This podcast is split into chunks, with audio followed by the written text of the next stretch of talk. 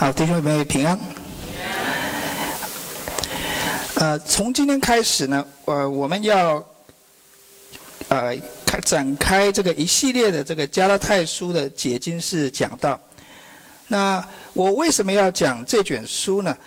呃，我在前年四月哈，我开始一系列的以佛所书的那个释经讲道，在第一次的讲道中，我就提到过，我希望呢，弟兄姐妹们能够从这个系列的讲道中获得完备的神学教导，又可以透过教义了解基督徒生活准则，同时呢，也活出这些准则来。换言之呢，我是要预备弟兄姐妹们过着啊基督徒这个成圣生活。然而呢，基督徒在走成圣之路的时候，常常没有察觉到一种有害的这个思想。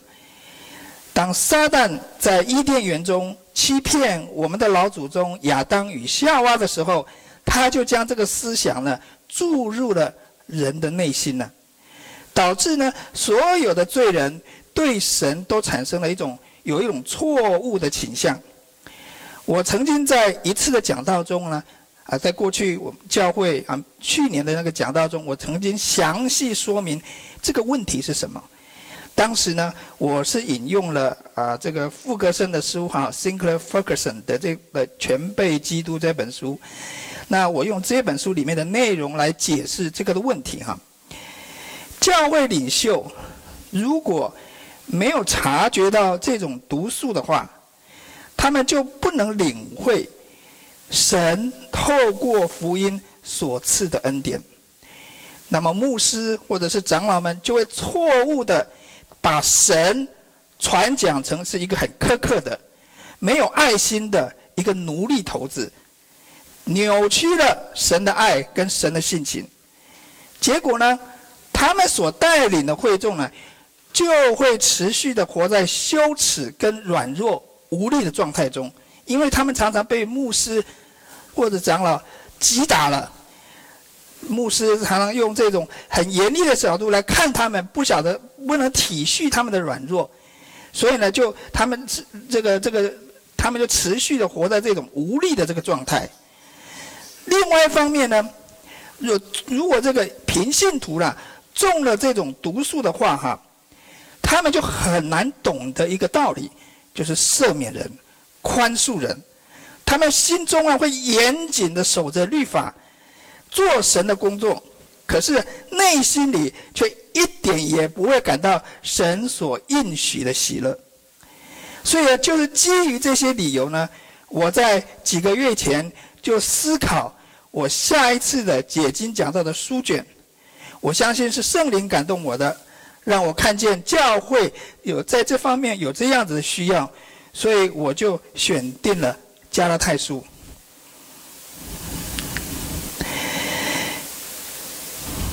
加拉太书是怎样的一卷书呢？这是保罗写给加拉太各教会哈，我要强调是各教会，不是一个教会哈。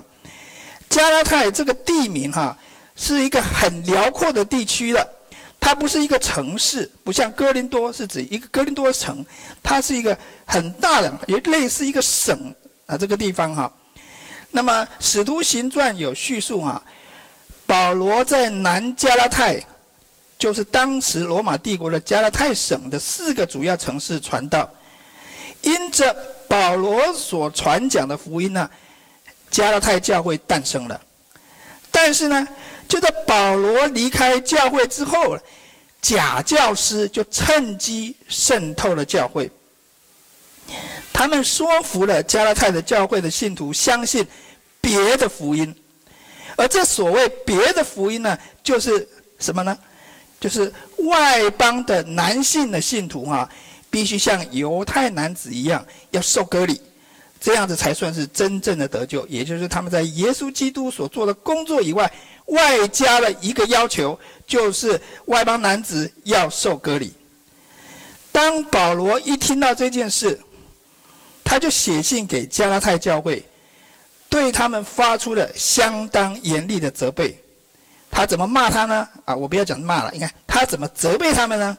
他说：“无知的加拉太人呐、各位注意一下哈，保罗在写给其他教会的所有书信中啊，他从来没有在书信开头就这么严厉的责备那个他写信的对象啊。保罗为什么会有这么强烈的反应呢？因为加拉太教会后来所接受的这个假福音呢、破坏了真福音的核心，而且将人引到灭亡的道路。保罗在这封通篇这个书信里面所强调的真理，就是一个罪人是因信称义，是因信称义。而不是靠着行律法称义，所以呢，在这个整卷书里面呢，我们就会看到两个主题的对照组。第一个呢，就是真福音与假福音；第二个呢，是信心与行为；第三个呢，是律法与恩典；第四个呢，自由与律法主义；第五个呢，儿子与奴仆；第六个呢，圣灵的果子与肉体的情欲，这些如果各位看整个加拉太书，你就会看到这个这六个的这个对照组。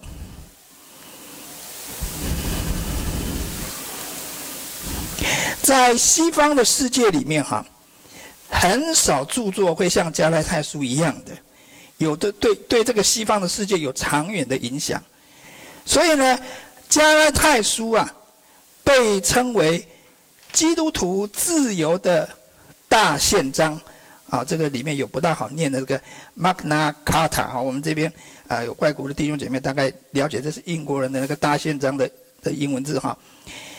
因为只有透过神在基督里所赐下的恩典，罪人才能够真正脱离罪还有律法的咒诅，他们才可以活出既不受捆绑。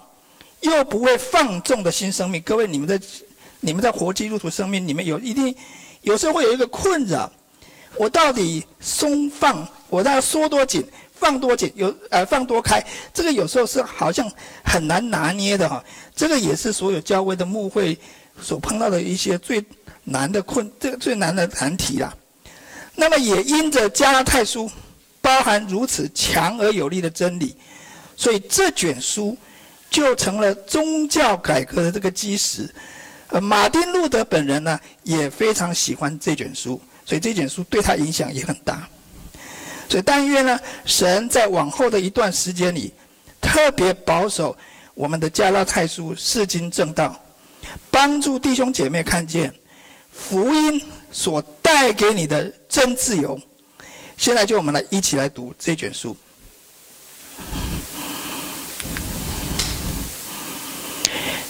第一节，做使徒保罗的，不是由于人，也不是借着人，乃是借着耶稣基督与将他从死里复活的父神，和一切与我们同在的众弟兄，写信给加拉太的各教会，愿恩惠平安从父神与我们的主耶稣基督归于你们。基督照我们父神的旨意，为我们的罪舍己，要救我们脱离这罪恶的时代。但愿荣耀归于神，直到永永远远。阿门。这五节啊，是保罗书信中常见的问候语。他几乎呢，都会在所有的书信中提到，他是基督的使徒或者是仆人，他也是奉召传讲基督交付给他的福音。但是呢，请各位留意一下哈。你们在读第一节的时候，有没有觉得很不顺畅？他刮胡里面刮了，加了一个很长很长的那个句子。他这第一节加了很多许多有关他自己的介绍，他自己的这个文字。那些文字是什么？不是由于人，也不是借着人，乃是借着耶稣基督与叫他从死里复活的父神。保罗为什么要特别强调自己的这个？使徒的身份呢？他特别说，这个身份不是由于人，啊，这个意不是由于人的意思，就是说，呼召的源头不是人呼召他的，啊，有有些我们教会呼召人去做传道人，那个是人是呼召他的，但是他是神直接呼召的，也不是借着人，也就是说，呼召的那个媒介不是人，而是神。好，是耶稣在大光里面显现的时候，父神呼召他，但是是借着耶稣基督在大光显现来呼召他。那不仅如此呢，他还把耶稣甚至父神的名字都抬出来了，他还额外的强调，这个耶稣呢，不是他在地上的那个耶稣哦。他是死里复活后的耶稣，好，是在耶稣升天之后。保罗为什么要急于表明自己这个伟大的身份呢？他要高举自己吗？我刚刚提到过，保罗一离开加拉太教会之后，就有假教师侵入教会。那趁着家中没有大人的时候呢，就把假福音带进了教会。或许有人会问、啊？加拉太各教会不是保罗建立的吗？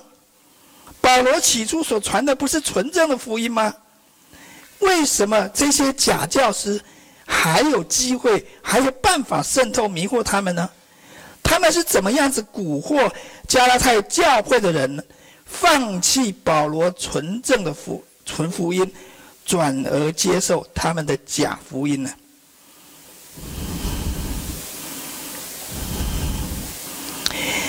原来呢，要达到此目的，最快的方式呢，就是贬低福音使者的信誉了。他们只要证明保罗不是真正的使徒就可以了，这很简单，否定保罗的使徒身份就可以了。那他们怎么做到是否定保罗呢？这个就要从那个使徒的职分的定义来说起了。根据《使徒行传》第一章的描述，你们回去可以查啊。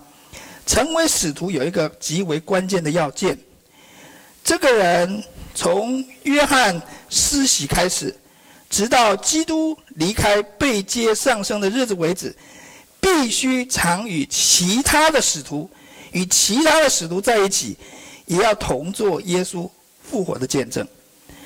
那请各位想一想，各位想想你们对保罗的认识，如果按照这个定义的话，保罗算是不是算算不算是使徒？可能就不是了，为什么？因为他在那段时间呢、啊，就是刚前面讲的那段时间里面啊，他还不是基督徒呢。更糟的是，他后来还逼迫基督徒啊。所以光是这一点，保罗就很有可能被排除在使徒之列以外了。我们当然都知道，保罗是在什么情况下被神呼召的？他为了逼迫基督徒前往大马色。但是呢，在路上，主耶稣在大光中向他显现，而且呼召他。保罗是怎么称呼自己的呢？他说：“我是一个未到产期而生的使徒。”啊，什么叫未到产期？就是，呃，呃，这个叫早产儿，还没有该生出来，你还不该生出来的时候，你生出来了，这个叫早产儿。也就是说，他的使徒之路，哈。有一个非常不正常的开端，他是在耶稣升天之后，在他准备逼迫基督徒的时候，被神摔在地上，从此他人生的道路就完全转向了。这些传假福音的假教师，就是所谓的犹太基督徒，这是一个专有名词 Judaizer。他们这些人呢，是犹太人。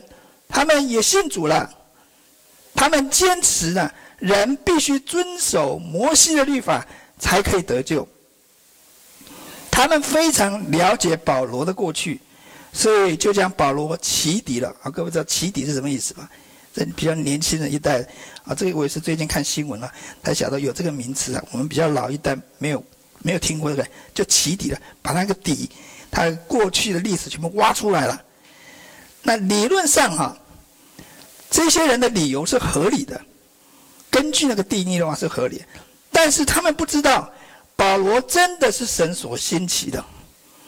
为了反击这些假教师的指控呢，保罗就必须再一次的强调自己的身份，甚至强调说什么，基督是在复活之后才呼召他的，所以他也是基督所呼召的。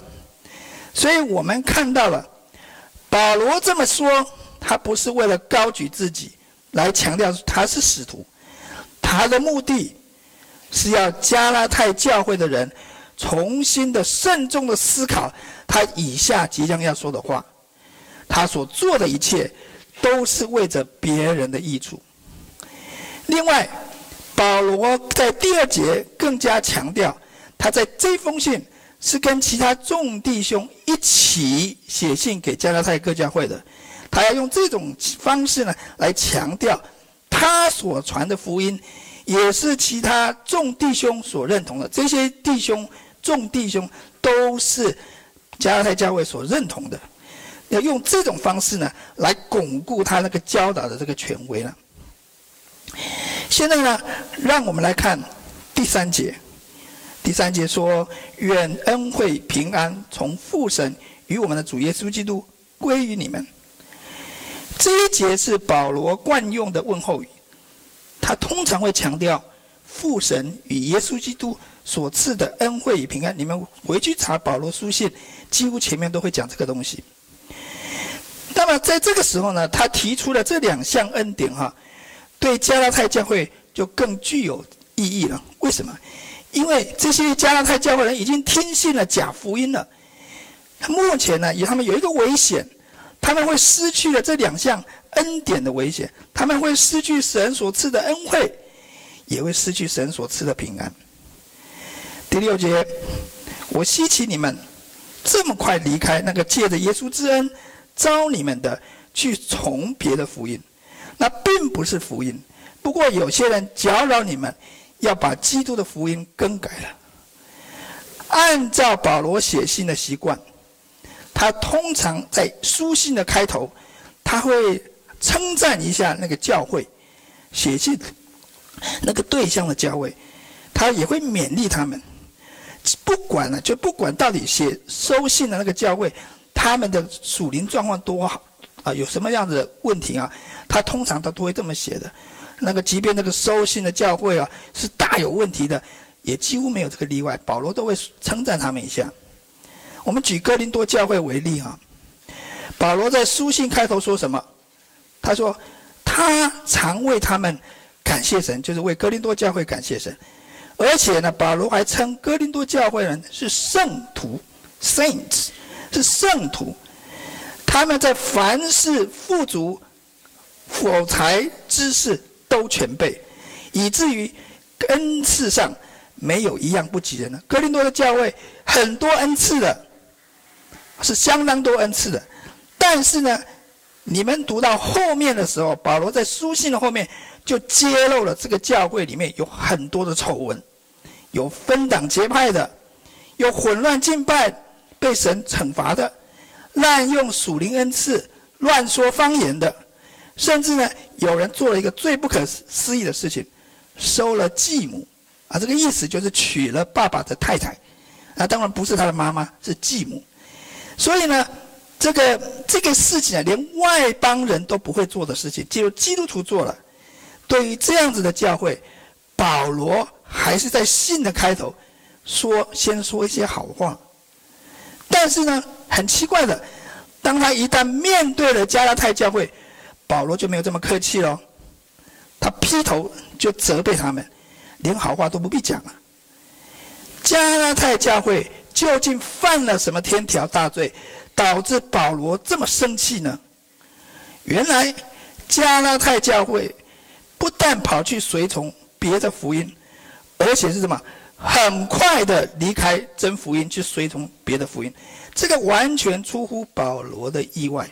他没有想到，我所教出来的孩子，怎么这么快就背叛我所的我的教导，去信那个假福音呢？这个对他来讲是很。不寻常的一件事情。那么，什么是别的福音呢？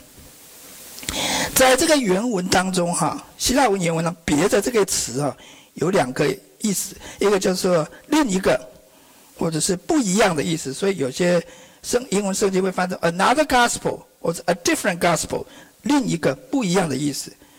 我们都知道新约哈包含了四本福音书。那么分别由四位受圣灵漠视的见证人写下来的，而保罗对加拉太教会所传讲的福音，也一定是根据他从圣灵领受的教导。他所说的别的福音，是指新约的马太、马可、路加、约翰吗？是不是那四个福音书呢？当然不是。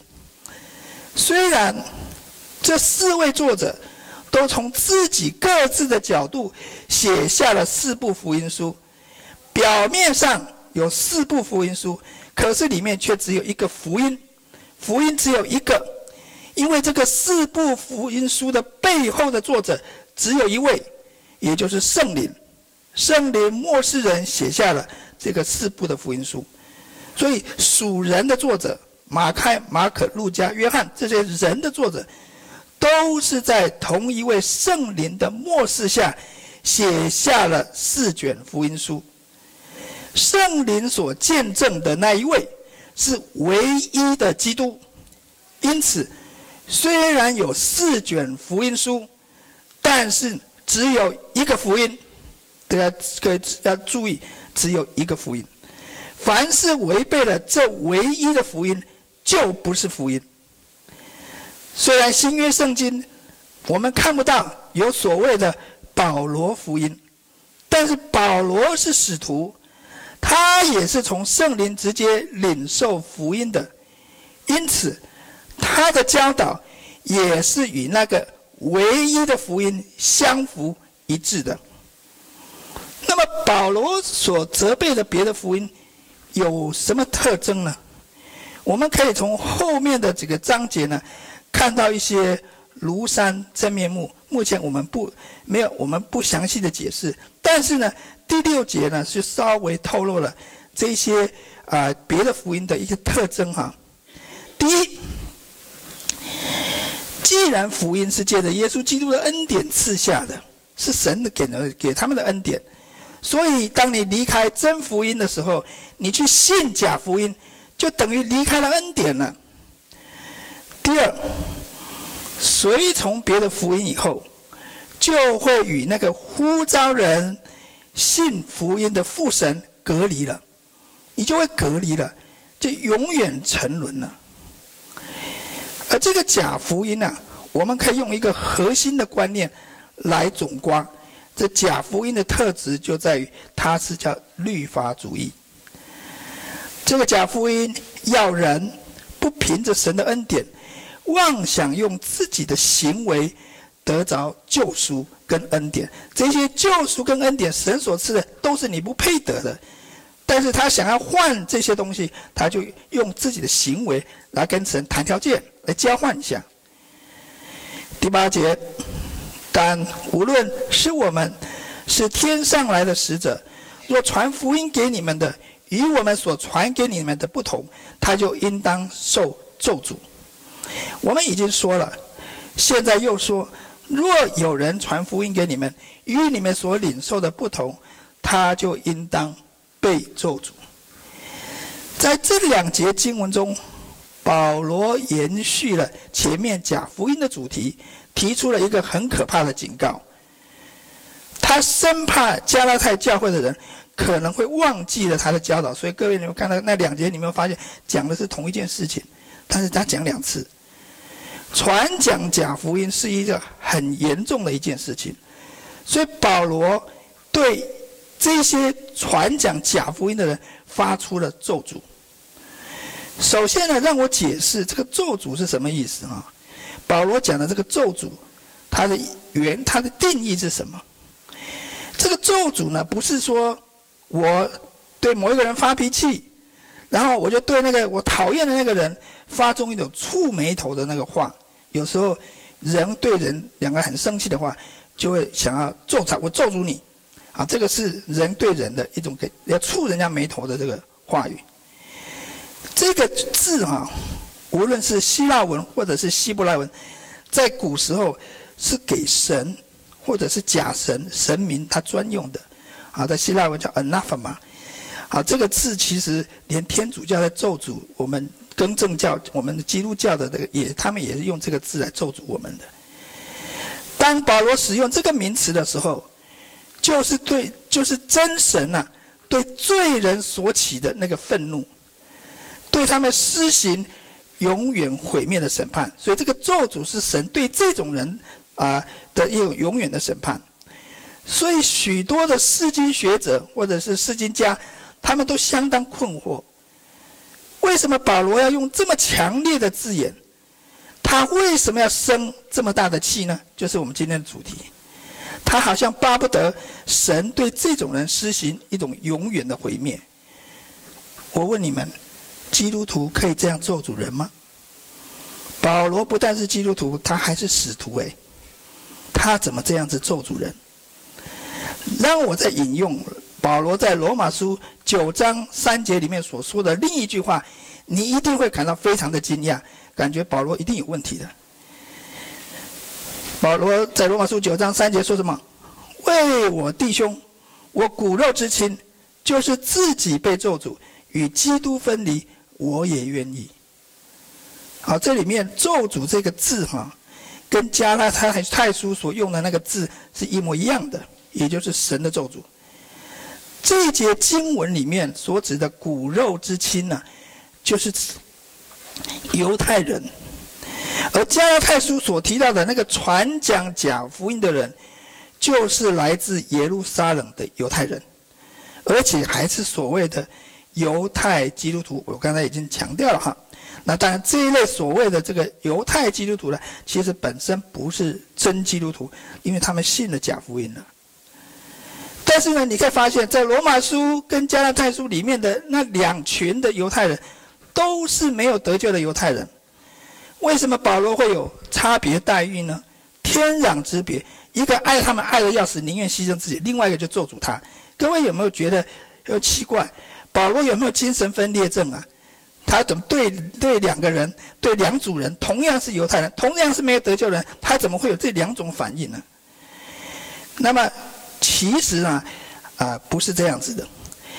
这两节经文呢，其实也都表达了同一件事情，也就是保罗极为看重纯正福音的重要性，是这么的重要，所以保罗对这个有产生很强烈的这个情感。他在罗马书表现出他对同胞极大的爱，希望他们能够接受福音，免于沉沦。他的爱是这么大，以至于他情愿失去他已经得到的永生，来换得这个他的同胞的得救。他用这种正面的，我强调这正面的态度，热烈的表达出他对纯正福音的重视。如果他有这样子的一个呃情感的话，很自然的。当他听到有人引诱初信的基督徒呢，脱离福音，把人带到永死的地步，你们想想看，他会不会很愤怒？他那强烈的热爱就会转成什么？如火一般的嫉妒与极端的憎恶。这个不代表保罗反复无常，他不是情感反复无常，反而更坚定地证实了一件事情：保罗的情感是相当一致的。他有一致的，有一同样的原因促使他爱跟恨。此外呢，保罗在其他的书信中，也赤裸裸的表现出他对这一件事情的爱恨情仇。格林多前书十一章二到三节，我为你们起的愤恨，原是神那样的愤恨，因为我曾把你们许配给一个丈夫。要把你们如同贞洁的童女献给基督，我只怕你们的心存，而你们的心或偏邪了，失去了那个像基督所存的那个纯一的清洁的心，就像蛇用诡诈诱惑了夏娃一样。这句话是保罗对哥林多教会啊，不是哥加拉太啊，是对哥林多教会所发出的一个严重的警告。他是用福音生了这个教会的，用神的道洁净了这个教会的，但目的就是要把这个教会当成贞洁的处女献给基督的。可是，当保罗看见撒旦用谎言侵犯、玷污教会的童贞的时候，我们可以想象出，想象保罗他心中的愤恨吗？而这个愤恨哈。是有认证的，这个愤恨正是忌邪的天赋所起那样的愤恨。呃，请各位了解，如果你们有读西敏信条，你们知道，恨、生气、发怒也是神的情感的，只是神生气没有犯罪啊，这个要特别注意。我举一个例子啊，假设你是一位父亲呐、那你有一位掌上明珠，那你已经为他预备了一个好丈夫了，然而呢，他却被一个骗子骗走了贞操了。你想想看，你心中的愤怒会有多大？如果我们能够理解的话，我们就会了解保罗的心中为何会同时存在着热烈的爱。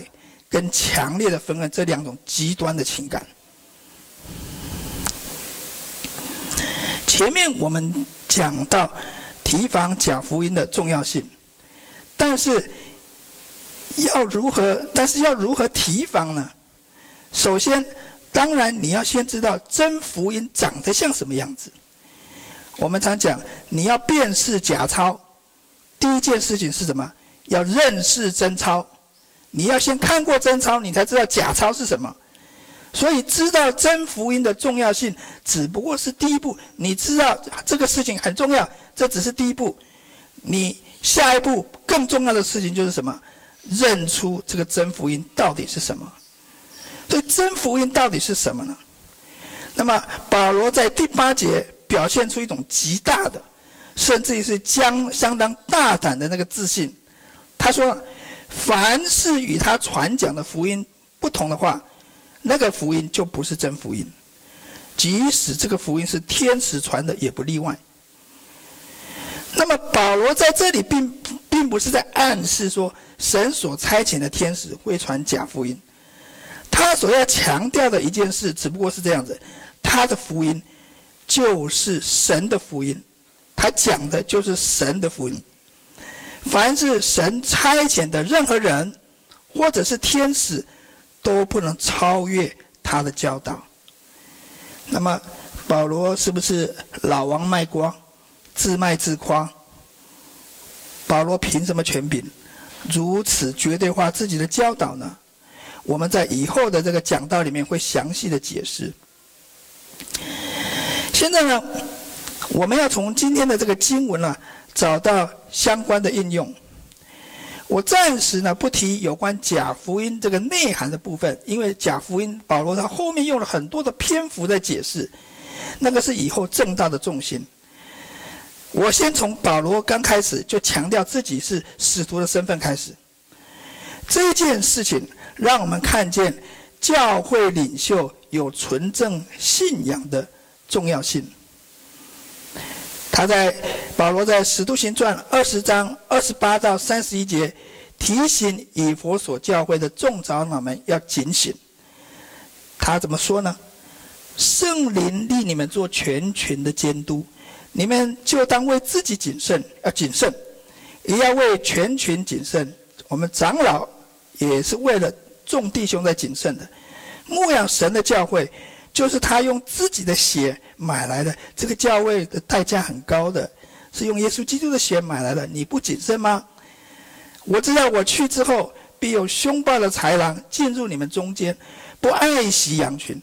我就是你们中间，就是指教会里面也有人会起来说悖谬的话，要引诱门徒跟从他们。所以你们应当警醒。保罗这句话不单是提醒以弗所教会。也是提醒历世历代的教会。既然呢，我们是改革中的教会呢，那让我就分分享改革中过去在教会历史上所发生的一些重大事件。我们就讲十九世纪末的时候，在十九世纪末，自由派的这个信仰啊，啊，严重影响美国啊。先各位解释一下，自由派就是不信派。他们完全否定了这个圣经无误的，圣经是没有否定了这个圣经的权柄。那么自由派呢？首先呢，他们的策略是什么？他们先攻陷神学院，然后在这神学院里面改变这些宣教士的信仰，教他们假福音，然后呢就派毕业生出去外面传别的福音。那么其中有一位有一个大学叫普林斯顿大学啊，Princeton，这个本来是长老会的学府的，在过去呢一向是信仰纯正、学术高越的，很不幸的也被自由派侵入了。其实我要跟各位提啊、如果你们有读清教徒的历史的话，你们大概知道，美国的常春藤名校、哈佛、耶鲁、普林斯顿这几个大学原来都是清教徒为了建立。良好信仰，宣教士牧师所设立的大学，这个都很好的大学。可是自由派的神学一侵侵入之后，这个大学一个一个沦陷。先是哈佛沦陷了，变成自由派了。然后有人出来再建耶鲁，耶鲁又被沦陷了，又出来了，又建普林斯顿，普林斯顿又沦陷了。现在是什么，你知道吗？就是西敏神学院，美国费城的西敏神学院。当时呢，在这个普林斯顿的这个学校呢，有一位很杰出的学者和教师，他的名字叫做梅钦啊，Dr. Machen，有的有些翻译是梅岑啊。他看到自由派的这个败坏人心的危险，所以他在一九二九年，梅钦就率同几位保守信仰的教授，在美国费城创立了西敏神学院，持守固有。正统的改革宗信仰，造就中心的教母。那时呢，美国的长老会呢，渐渐被自由派所掌控了。结果呢，梅钦呢就被美国长老会的总会停止，并且褫夺他的牧职。所以在一九三六年的时候，梅钦就成立了一个教会，叫做正统长老会 （The Orthodox Presbyterian Church）。简写叫做 OPC。我们教会有位姐妹在美国聚会的时候，就是来自这个 OPC 这个教会的啊，佩西姐妹。那这有一个讲个笑话了，OPC 另外一个很有趣的名字，就是老人的教会，Old People's Church。啊，这是开他们的玩笑，因为这个教会后来变得都老人，变得很小。这个宗派变得很小，被其他更大的教派啊那个宗派所啊比下去了，所以剩下的老人在那边聚会了，所以就是有开有人开玩笑，这个是老人的教会。结果呢，也因为这件事情呢，导致那个美国的长老会呢，在历史中呢就发生了一次极大的分裂。那些自由派的长老会跟那些信仰纯正的这个啊、这个 OPC 呢，他们就分裂了。这个都在新闻里面都出现了。根据统计资料，教会在信仰上走偏，多半都是由所谓的教会领袖在带头的，很可怕啊！我有可能带头带错头，所以大家小心。所以呢，今天在各种异端学说充斥的时代，保罗的话就显得更重要了。作为二十一世纪的基督徒，我们要如何？在更很多的假教师、新兴宗教还有时代思潮中分辨真假呢？我们都知道保罗已经不在了，我们不能问他说：“啊，保罗弟兄，请问全能神教会是不是异端？”我们没有人可以这样子问。还有十二使徒都已经去世了，我们没有办法一一征询他们的意见。但是其实不必怕。因为今日教会所具有的资源比初代教会，就是《使徒行传》里面那个教会更好，因为神完备的启示已经写在新旧约圣经里面了。新约圣经在初代教会的时候有两种状况，一个就是还在写当中，另外一个就是写完了，等待要把这些所有的新约书卷全部收集成册。所以，其实新约圣经是在几百年以后才有大公教会追认为是正典，是无误的这个正典。但是在初代教会是没有，有些人是不像我们现在人手好几本圣经，以前是你能够有一卷书就不错了。那么另外呢，神也在过去两千多年的教会历史中兴起了许多他忠心的仆人，那他们的著作呢，也可以帮助我们分辨真假。神在历世历代教会中都为我们预备了良善忠心的见证人，所以今日的教会在客观条件上是远胜初代教会的，虽然使徒已经不在了。但是信徒在防备错误的教导上，是不是有很重要的责任呢？使徒行传提到一个地方，这个地方叫做庇利亚。那么路加称赞这个地方的犹太人啊，好过铁萨罗尼迦的犹太人。他们甘心领受保罗所传的道，天天查考圣经，要晓得保罗的道是与不是，对不对？要知道保罗讲的对不对？那么大家是否注意到，传道人是谁？是大使徒哎，是保罗哎。但是庇哩亚的人算什么？他们只不过是平信徒。但是庇哩亚听了，除了听到保罗所传的道以外，他们还做了一件很重要的事情，也就是天天查考圣经，要晓得这道是与不是。他们没有立即接受保罗所讲的一切哦，即使是他是使徒也是一样的。他们懂得用圣经，当时只有旧约，只有旧约圣经，犹太人的经书。他们懂得用这个犹太人的经书来查验保罗有没有在胡说八道。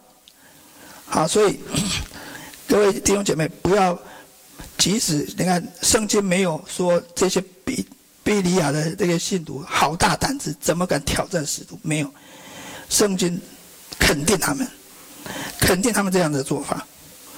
所以各位弟兄姐妹们，教会可能会有假教师的。教会可能会受他们的诱惑，走入歧途的。那你们可以用来自保的武器是什么呢？不就是你们手中的圣经吗？可是光有圣经，就把圣经晾在一旁，从来不读，从来不默想，这个对你一点益处也没有。作为恩约教会的长老，我多么盼望恩约的每一位成员。都是认真的读经，默想神的话。为什么呢？因为呢，我希望啊，哪一天呢、我在主日正道的时间，没有按照正义解经的时候，你们绝对可以拿着找我，好好跟我讨论，甚至纠正我的教导。教会如果看重神的话，天天查考神的话，这个教会就有福了。所以认真读经。默想神的话的信徒，就是教会的防腐剂。我再讲一次，认真读经、默想神的话的信徒，就是教会的防腐剂。如果领袖烂了，教会还有可能保得住。当教会有凶暴的豺狼进来的时候，甚至是冒充教会领袖的时候，这些信徒呢，就可以用神的话保护教会。啊，以上是我们今天的讲道，让我们一起来祷告。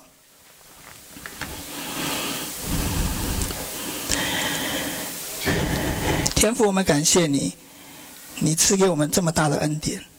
你在历史历代里面，你有许多的你的见证人，帮助我们能够在信仰上不走偏。主啊，帮助我们看见我们如今所处的时代是这样子的危险。我们的在各种的神学的思潮或这个人的思想上面，有许多的危机，都是撒旦丢在在地上所布满的这些陷阱。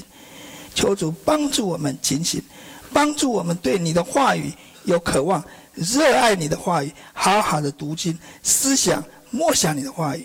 谢谢天父恩典，我们这样的感谢祷告是奉主耶稣基督的圣命求的，阿门。